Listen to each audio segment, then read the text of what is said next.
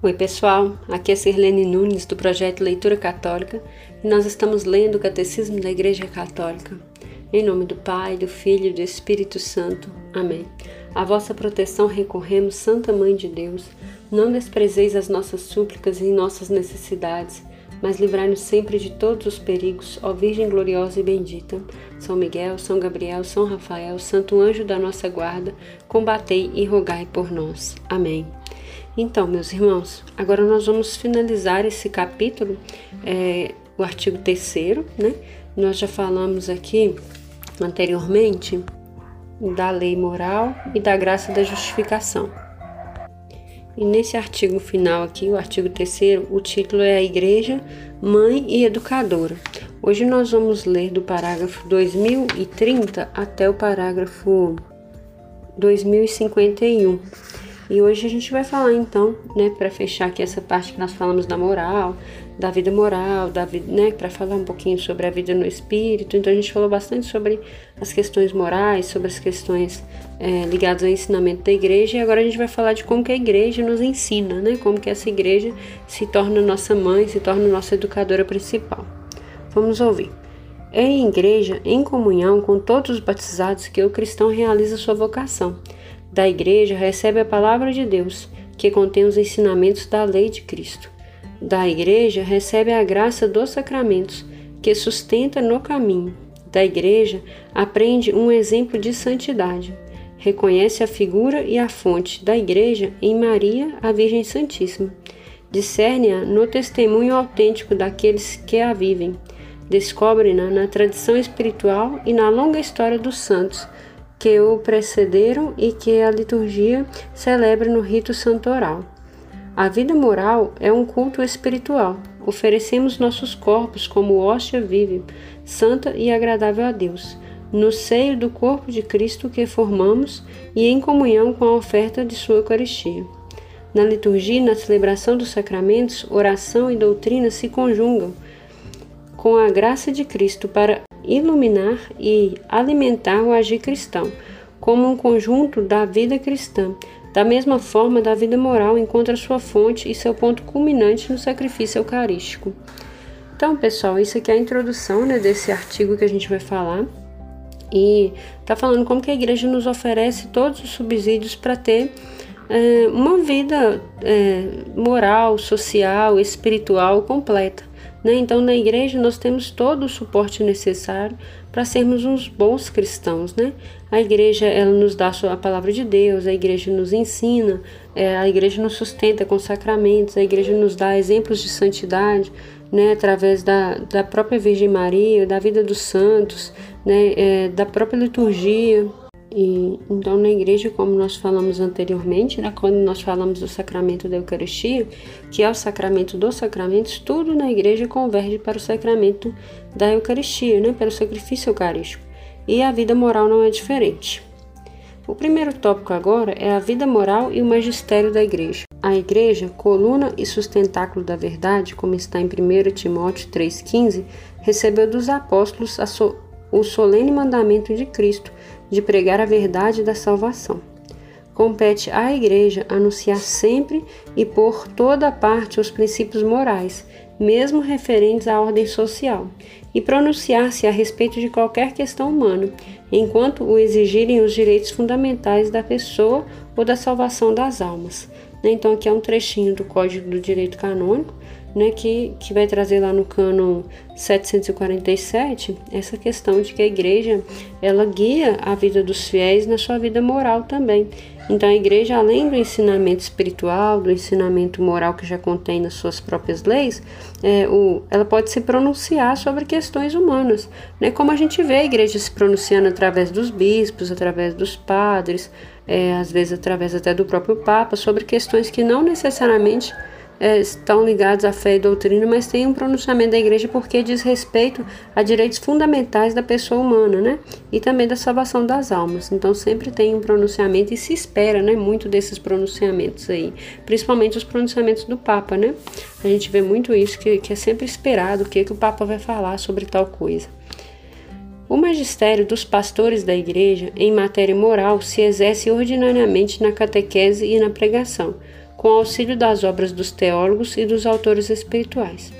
Assim, se foi transmitindo de geração em geração, sob a égide e a vigilância dos pastores, o depósito da moral cristã, composto de um conjunto característico de regras, mandamentos e virtudes que procedem fé, da fé em Cristo e são vivificados pela caridade. Esta catequese tem tradicionalmente tomado por base, ao lado do Credo e do Pai Nosso, o Decálogo, que anuncia os princípios da vida moral, válido para todos os homens. Então aqui, né, pessoal, a gente até comentou um pouquinho sobre isso, né, sobre a questão dos dez mandamentos, né, que é o decálogo, eles serem princípios de vida mesmo, né? Se as pessoas seguissem os dez mandamentos, já seria um grande passo para uma sociedade mais justa. Então, o que, que o catecismo está trazendo para a gente aqui? Que o depósito da fé da igreja, ele passa pela a, o depósito da fé e da moral, né? Então, ele passa pelo credo que a gente já falou, pelo decálogo que a gente vai falar agora, os dez mandamentos, daqui para frente a gente vai falar dos dez mandamentos, e a oração do Pai Nosso que a gente vai falar na última parte do catecismo. Né? E, além disso, os, as regras de vida, os mandamentos, as virtudes que nós já falamos, a, as virtudes teologais, as virtudes cardeais, né? que formam né, essa, esse ensinamento da igreja de uma, é, de uma orientação para uma vida né, de santidade, mas também uma vida honesta, justa, como nós já falamos. O Romano Pontífice e os bispos são doutores autênticos dotados da autoridade de Cristo, que pregam ao povo e a eles confiado a fé que deve ser cri, é, crida e praticada. O magistério ordinário e universal do Papa e dos seus bispos, em comunhão com ele, ensina aos fiéis a verdade em que se deve crer, a caridade que se deve praticar e a felicidade que se deve esperar Olha que sensacional isso daqui, né? Então, o que é o magistério ordinário né, e universal do Papa é, e dos bispos, né? Eles podem é, emitir documentos, notas e, e até falar né, da fé e da doutrina da igreja de forma que nos ensine verdades para crer, caridade para praticar e uma felicidade a se esperar. Então, esse é um caminho né, que a igreja nos ensina através das autoridades constituídas, que no caso são os bispos e o Papa, né, e os padres também, dentro de suas possibilidades. O grau supremo da participação na autoridade de Cristo é assegurado pelo carisma da infabilidade. Aqui no caso, né, pessoal, a infabilidade, nós já até falamos sobre ela, a infabilidade papal, que é quando o Papa vai fazer um pronunciamento em nome de toda a igreja, né, que a gente fala pronunciamento ex-cátedra, e depois de muito discutir, da participação dos bispos, de consultas amplamente feitas pelo, pelo Papa, ele pode é, determinar alguma coisa para a igreja, por exemplo, um dogma, alguma lei, algum documento que deve ser seguido. Né? Então é a infabilidade que, que aí todo cristão a, né, católico está abaixo dessa autoridade do Papa, deve seguir. Né? Esta tem a mesma extensão do depósito da revelação divina. Estende-se ainda a todos os elementos da doutrina, incluindo a moral, sem, que, sem os quais as verdades salutares da fé não podem ser preservadas, expostas ou observadas. A autoridade do magistério se estende também aos preceitos específicos da lei natural, porque sua observância exigida pelo Criador é necessária para a salvação. Recordando as prescrições da lei natural, o magistério da Igreja exerce, exerce parte essencial de sua função profética de anunciar aos homens o que, o que os homens são de verdade e recordar-lhes o que devem ser diante de Deus. A lei de Deus, confiada à Igreja, é ensinada aos fiéis como caminho de vida e de verdade. Os fiéis têm, portanto, o direito de serem instruídos nos preceitos divinos salvíficos, que purificam o juízo e, com a graça, curam a razão humana ferida, e têm o dever de observar as constituições e os decretos promulgados pela legítima autoridade da Igreja, mesmo que sejam disciplinares. Tais determinações exigem a docilidade da caridade. Então tá aqui algo que a gente às vezes até é, vê, né, as pessoas questionando muitas vezes a igreja, questionando o papa, questionando os bispos, e a gente está debaixo dessa autoridade. Né? Então a gente tem o direito de ser instruído quanto àquilo. Por exemplo, o Papa não pode só lançar um novo documento, um novo decreto, promulgar e não explicar o que, que ele quis dizer com aquilo. Então, normalmente ele faz ali um ensinamento sobre aquilo que ele escreveu, né? E os fiéis e aos fiéis cabe na caridade de obedecer e crer naquilo que foi é, promulgado, né, pelo Papa e tal. Na obra de ensinar e aplicar a moral cristã, a Igreja necessita do, de, do devotamento dos pastores, da ciência dos teólogos, da contribuição de todos os cristãos e dos homens de boa vontade.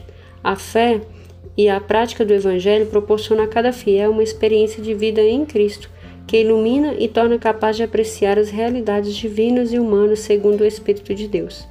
Assim é que o Espírito Santo pode servir-se dos mais humildes para iluminar os sábios e os constituídos na dignidade mais alta. Os mistérios devem ser exercidos em um espírito de serviço fraterno e de dedicação à Igreja, em nome do Senhor. Ao mesmo tempo, a consciência de cada fiel, em seu julgamento moral sobre seus atos pessoais, deve evitar encerrar-se em uma consideração individual. Do melhor modo possível, ela deve abrir-se à consideração, à consideração do bem de todos, tal como ele se exprime na lei moral, natural e revelada, e por conseguinte na lei da Igreja e no ensinamento autorizado do magistério sobre as questões morais. Não convém impor consciência pessoal e, e a razão à lei moral ou ao magistério da Igreja. Então, o que é está falando aqui nesse trechinho que a gente acabou de ler, né, pessoal? Que os ministérios né, na igreja exercidos pelas pessoas, eles têm que ter esse exercício movido pelo Espírito Santo de uma forma fraterna e dedicado à igreja. Então, assim, o objetivo de todos os serviços na igreja, de ministérios pastorais, etc., e todas as pessoas, os leigos, os consagrados, os sacerdotes, é, de servir à igreja, né, em nome do Senhor Jesus. Então, para melhor, é, para ampliar nossa fé, para sustentar nossa fé. Então é isso, o propósito principal é esse. E aí que está falando que sempre a gente tem que olhar o bem de todos, o bem comum, né? Um bem geral e não nunca só as, as nossas inclinações pessoais. E aqui principalmente para a liderança né, da igreja, os padres, os bispos, o próprio Papa. Ele não pode ter uma inclinação individual, tem que ser algo que seja para o bem de todos né? Porque afinal de contas a pessoa está ali à frente de, uma, de, um, de um rebanho, né? Que foi confiado, então tem que ser uma coisa para todos. Assim se pode desenvolver entre os fiéis cristãos um verdadeiro espírito filial para com a igreja. Ele é o resultado normal do crescimento da igreja batismal, que nos gerou no seio da igreja e nos fez membros do corpo de Cristo. Em sua solicitude materna, a Igreja nos concede misericórdia de Deus, que triunfa sobre todos os nossos pecados e age de modo especial no sacramento da reconciliação. Como mãe solista, ela nos prodigaliza também em sua liturgia, dia após dia, o alimento da palavra e da Eucaristia do Senhor. Né? Então, a igreja, enquanto mãe que ensina, também é uma mãe que cuida, né? dando a palavra e a Eucaristia diariamente e ainda oferece a possibilidade da reconciliação caso a gente tropece e a gente tropeça. Né? Então, é necessário buscar. O tópico 2 agora é os mandamentos da igreja. Os mandamentos da igreja situam-se nesta linha de uma vida moral ligada à vida litúrgica e que dela se alimentam. O caráter obrigatório dessas leis positivas promulgadas pelas autoridades pastorais tem como fim garantir aos fiéis o mínimo indispensável no espírito de oração e no esforço moral do crescimento do amor de Deus e do próximo. Então, pessoal, a gente vai falar aqui desses mandamentos da igreja, que são cinco, né? E que eles, eh, eles correspondem ao mínimo indispensável para que nós, fiéis, né, possamos é, crescer na vida de oração, na vida espiritual e no esforço moral de conviver bem, de ajudar ao próximo, né, de amor a Deus. Então, são os cinco mandamentos que vão além dos dez mandamentos que a gente vai ver daqui a alguns, é, alguns áudios, né? Então, por enquanto, a gente está falando dos cinco mandamentos da igreja e não dos dez mandamentos da lei de Deus, tá? Só para diferenciar. O primeiro mandamento da igreja é participar da missa inteira, nos domingos e em outras festas de guarda, e abster-se de ocupações de trabalho, que ordena aos fiéis que santifiquem o dia em que se comemora a ressurreição do Senhor, né, ou seja, os domingos, e as festas litúrgicas em honra dos mistérios do Senhor e da Santíssima Virgem Maria e dos santos, em primeiro lugar, participando da celebração eucarística, em que se reúne a comunidade cristã, e se abstendo de trabalhos e negócios que possam impedir tal santificação destes dias. Então, aqui, pessoal, a gente vai ver alguns trechos do Código do Direito Canônico que vai reger esses cinco mandamentos da, da igreja. Então, o primeiro deles é né, participar da missa inteira, aos domingos, e a inteira é desde chegar um pouquinho antes, né, do, do nome do Pai, obviamente, do início da missa, e sair depois que o sacerdote sair do altar, né, o que ele beijar o altar ali que finaliza a, a, o momento eucarístico. Isso é participar da missa inteira, porque tem gente que logo depois da comunhão vai embora, às vezes nem espera a bênção final, né? Então, não participou da missa inteira.